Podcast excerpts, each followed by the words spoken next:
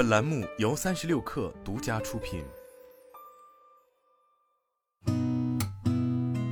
八点一刻，听互联网圈的新鲜事儿。今天是二零二三年十二月四号，星期一，早上好，我是金盛。据中国新闻周刊报道，二零二三年七月十八号。安徽省医疗保障局接到杨某某信访举报件，反映芜湖市第二人民医院在其父因脑出血住院期间，通过虚构串换诊疗服务等方式违法违规使用医保基金。经查，该院存在过度诊疗、过度检查、超量开药、重复收费、套用收费、超标准收费等问题，涉及违规医疗总费用二十一点八二万元，其中违规使用医保基金十八点七零万元。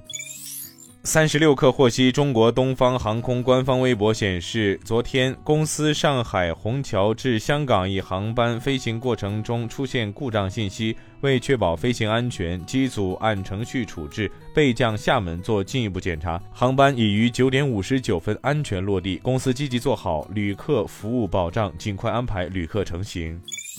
十二月二号，美团 CEO 王兴发布内部信，公布多项技术岗负责人任命，主要内容为由慕容军、张锦茂牵头筹备技术委员会下成立技术治理筹备小组，锦茂卸任基础研发平台负责人，继续任技术委员会主席，并负责技术委员会现有工作。原美团平台技术部负责人韩建换岗担任基础研发平台负责人，原快驴事业部产品和运营及技术负责人司天歌换岗。担任美团平台技术部负责人，汇报至美团平台负责人李树斌。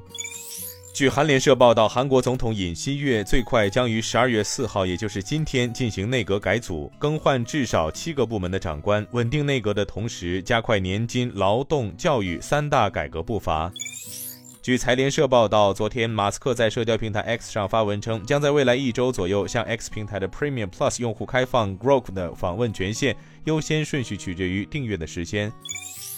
据红星新闻报道，美国塔夫茨大学的科学家联合哈佛大学研究团队，利用人体细胞研发出了一种新型的微型人体细胞机器人，可能未来能够帮助治愈人体受损的组织。